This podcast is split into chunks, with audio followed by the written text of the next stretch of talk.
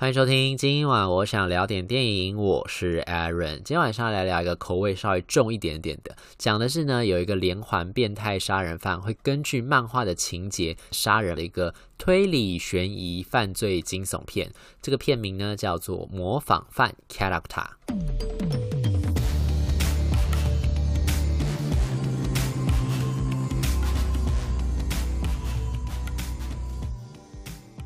这个模仿犯的魔是魔法的魔，魔力的魔。因为确实呢，这个故事是带有一定程度的魔幻色彩啦，我是这样觉得的。因为像我刚才说的，他这个故事简单的说呢，就是一个这个呃变态杀人犯去根据漫画小说情节执行他的杀人计划的这样一个故事嘛。可是呢，其实在这个故事发生之前呢，这个漫画家跟这个杀人凶手，就是这个变态杀人魔之间，其实早就已经产生某一种奇妙的这个连接。你一方面可以说这个漫画这个。杀人凶手是按照这个漫画家所画的剧情去执行他的杀人计划，但你另一个角度来说，这个杀这本漫画会成型、会诞生，主要也是因为当时这个漫画家跟这个凶手曾经短暂的亲身接触过，在那个短短电光石火的一接触之间呢，他就可以感受得到这个变态杀人犯杀人犯心中所潜藏那种邪恶跟那种黑暗，他马上就捕捉到了他心中的那个可怕的那个小恶魔之后呢，把。他画在他的漫画上面，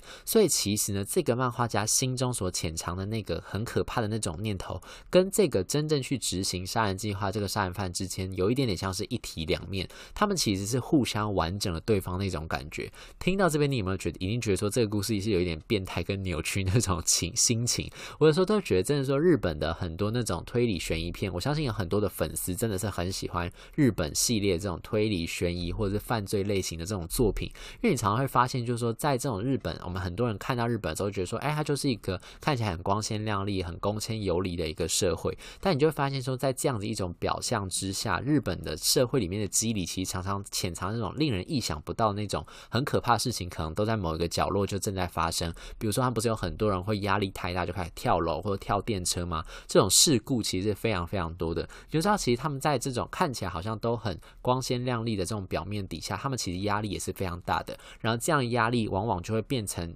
激发出一些比较扭曲，但是又有点让人家觉得虽然是毒药，但是又很美丽的那一种诱人的那种感觉。我觉得这个片子里面，它其实就捕捉到这种感觉，就是你知道说这个故事其实很危险的，而且是犯罪，而且是很变态又很扭曲的。但与此同时，你又可以发现说，这种变态跟扭曲里面，好像又潜藏一点点奇妙的一种美感跟浪漫的感觉，这种很特别的感觉。然后我觉得这个模仿犯这个故事，其实就把这种感觉跟精髓有抓到，而且呢，就是以日本这种。类型的推理悬疑，然后犯罪类型题材的电影或是故事来说呢，我觉得模仿犯他。比较算是拍的好的了，就是他没有跟观众讲太多，就是关于这个角色的这个凶手所行凶的动机是什么，这个故事的原因是什么，他其实没有做过多的解释。因为我不想，我不知道大家有没有这种感觉，就是因为我之前看过不少，就是那种这种类型的电影，然后常常故事演到最后，他们就会让那个凶手去发表他的意见，就开始大放厥词，就开始就说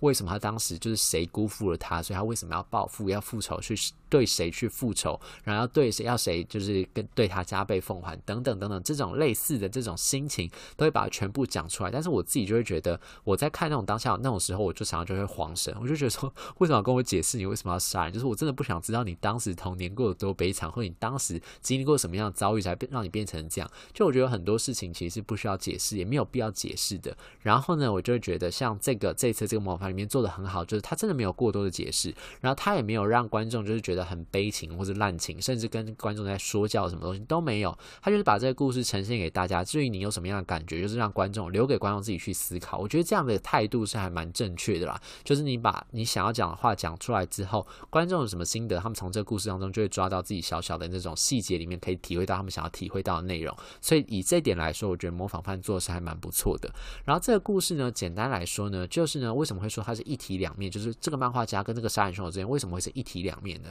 其实他们的相遇是从一开始就。就是这个菅田将晖演的这个主角是叫做山城，就是山里的山，然后城就城堡的城。山城他是一个算是小小的漫画家助手，他一直梦想着自己能够成为独当一面的大漫画家，然后可以画出畅销的漫画作品，然后就以此就变成一个非常有名的知名的漫画家。这样，可是呢，他虽然画工非常优秀，可他一直以来都没有那种出头天的机会。他常常带他的作品去那个出版社问说，编辑说，哎，有没有兴趣出版他的作品？可是呢，编辑看到他的作品，这给他的评语都说，哎，你的画工真的非常非常好。在店里面我们可以看到，他真的算是少数就是基本功非常扎实的那种漫画家。因为像现代，因为数位时代嘛，所以其实很多人都是用那种电绘版、电脑绘图方式画漫画。他除了会电脑绘图方式之外，他其实更早之前就已经踏入这个漫画圈的行业吧。所以其实他在早期当这种漫画家助手的时候，他其实就已经会用那种呃墨水笔，就是比较传统的方式，墨水笔去画线啦，或者贴网点啦等等比较传统的技艺，他全部都会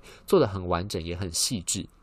所以其实那个时候，他带他的作品去看出版社的编辑的时候，编辑都会说：“哎，你这个基本功真的做得很好，你画工真的很好。”大家确实从画面上面也可以看到，就是哎，这个漫画它的画工真的非常的精致。可是有一个缺点，就是它没有那个人物的灵魂，它不会画人物，它不会塑造人物。这其实也是跟我们这个电影的这个呃原来这个片名叫做 character 有关系嘛？character 就是英文的 character 嘛。然后英文里面我们也有在说人物塑造，就是说 characterization 嘛。然后所以它。其实最缺的就是他不会塑造人物，他的人物很多人看完之后觉得很平面，没有灵魂。然后他的甚至他那个时候在当某一个知名漫画家的助手，那个漫画家也是跟其他助手就在讲他的作品的时候讲到说，他啊，山城这个人啊，他真的是很会画画，没有错。但唯一缺乏就是他画不出真的很可怕的悬疑的那种角色，很可怕的反派角色，因为他想要走的就是那种悬疑跟犯罪路线题材的漫画嘛。可是在这种作品里面，最重要就是那个反派必须要够迷人，然后够。够让让人家觉得好奇，然后更想要知道这个反派的故事是什么，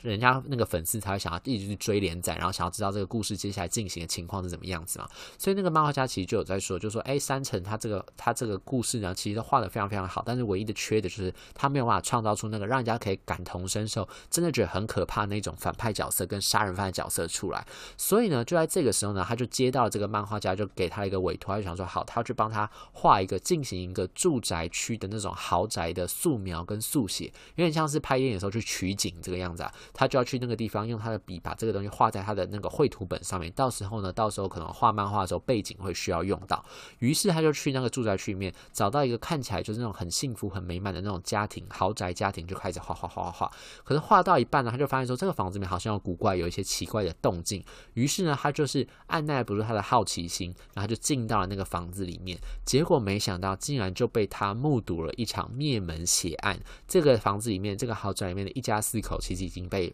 杀人凶手给杀掉了。这个房子里面到处都是鲜血，然后一家四口被绑在那个饭桌前面，然后每个人都已经断气，可浑身都是鲜血。看到这一幕，他整个就吓傻。他平常就是一个漫画家，你甚至说他是一个宅男都可以，他就是一个非常普通、再普通不过的一个人。他看到这个景象，怎么可能不紧张？他整个就吓傻了，吓傻之后，整个跌坐在地上。可是，在跌坐在地上的时候，同时呢，他竟然发现这个房子，就这个豪宅的院落里面，好像像有一些。动静，他就从客厅的落地窗往外看出去的时候，就着那个皎洁的月光，他就看到了这个片子里面就是福卡斯演的这个可怕的连环杀人魔的真面目。在那个月光之下，他就看到福卡斯演的这个角色，这个角色后来有公布，叫做两角两元，就是一块两块那个两，然后角就是角落的角，两角两角。这个杀人犯呢，在这个时候就默默的转头过来，在那个月光之下呢，他跟这个山城就对到眼。山城看到他的时候，突然就扬想起了一股异样的感觉，他突然觉得这个人就是他一直以来在找的可怕的那个角色，让人家看到之后就会不寒而栗的那个角色。再加上他现在就在他所执行的这个命案现场里面嘛，所以他完全就突然觉得说，哎，就是他，他就是要把它画下来。于是呢，就在这个山城本来要放弃他的漫画梦想的时候，因为遇到了这个可怕的杀人案件，然后遇到了这个杀人犯本人。他就把它变成了他的畅销漫画的主角，然后果然这个漫画一画出去之后就一炮而红，在日本全国都大卖特卖，大家都觉得说这个故事里面这个坏人真的是太可怕了，实在是太让人觉得到底怎么会有这么可怕的一个人，这么扭曲的一个人出现呢？让人家看了就不寒而栗的那种感觉。与此同时，其实两角这个可怕的连环杀人犯也看到了这个山城所画出来这本漫画，他马上就觉得山城懂我，山城真的知道我在想什么，他真的画出。了一个我这个角色，于是就让他更加深他想要变成一个继续执行杀人任务的这样一个可怕的连环杀人凶手。故事到最后有公布，就说为什么他的动机是这个样子，但他并没有很明确的在说出这个角色为什么这样的动机。然后我们在看这个故事电影的当中，你其实也可以感觉到两角，就福卡斯演的这个两角这个角色，应该是有一些精神上面的状况，一些扭曲的人格产生，才让他犯下这些罪行。可是与此同时，当他看到了山城所画下这本漫画画的时候，其实他也感觉得到，就说，哎，他这个漫画里面是不是就在讲的就是他这个人？然后呢，他一方面就开始就觉得说，他为什么去模仿那个漫画？他们其实有点像是鱼帮水，水帮鱼的这种感觉。当时呢，山城遇到了这个两角之后，画出了他这本漫画，然后他的这本漫画又同时又再次激励了两角去执行他的下一个杀人计划，而且他决定要根据这个漫画所画出来的这个故事，因为当时山城所画出来第一个故事就是他所面临到的，就是他所亲身经历这个灭门血案。可是之后他画的，在他的连载漫画里面画的很多那种一家四口的灭门血案，都是他所想象出来的。然后可是呢，在这个时候呢，两角看到了他所想象出来接下来这些故事之后，就按照他故事所发生这些事情去一步一步的执行漫画里面提到的这些可怕的杀人计划，因为他就觉得后来就揭露说为什么他这样做，因为他就觉得说这个故这个里面杀人。这个连载漫画里面的杀人犯这个角色虽然是山城所创造出来的，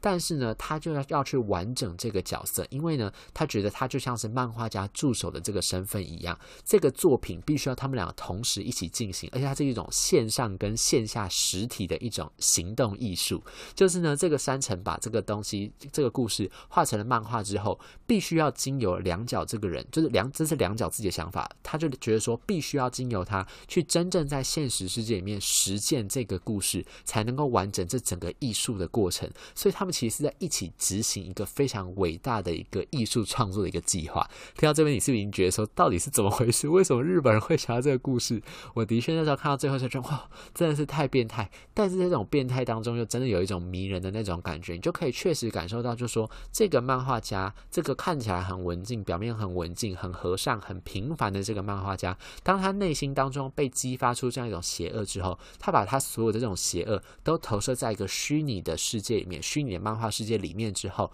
现实世界里的这个杀人犯看到这个。虚拟世界里面的这个邪恶之后，又把它提取到了现实世界里面，把它变成一桩又一桩、一件又一件很可怕的连环杀人案的时候，那种峰回路转的感觉，但同时又让你觉得说，真的是好微妙，一种带有一种，我觉得是带有一种文学性的一种浪漫跟悲剧性在里面的那种感觉，会让你觉更加觉得说，这个故事的确是让人家觉得引人入胜。然后到最后呢，甚至就是前面都还算是起跟承哦，就是起承转合里面的起跟承，真正的转跟合其实就是。是等到这个警方也开始发现，就说就是小栗旬跟中村狮童演的，他们算是警探二人组。当他们也开始发现，就说哎，这个漫画家所画出来的这个畅销漫画里面的非常多的细节，都跟这个现实世界里面所发生的命案是吻合的。而且虽然他们说，他们就有发现说，虽然说这个漫画家一开始是的确是当时一开始两角所犯下那场灭门血案里面的第一目击证人，所以他所画出来的第一个故事一定是根据当时那个命案所发出来的这个画出来这个细节，但是后续。他的漫画里面出现的很多事件，都是先画了之后，那些血案才出现的。所以很明显，就是这个杀人凶手是按照他的这个漫画情节，在模仿他所发生的，在在执行的这个案件。于是他们就决定要跟这个漫画家联手，看是不是有办法去把这个凶手给绳之以法。至于之间中间执行的这个细节是什么样子，还有中间又发生什么样可怕的事情呢？就留待大家有机会的话，自己去电影院里面找到这个答案了。以上就是今天想跟大家分享的这部《模仿犯》。如果对这期节目内容有任何意见，欢迎留言或者到 Instagram 搜寻“电影轮森”私讯小盒子，让我知道。今晚我想聊点电影，我们下次再见，拜拜。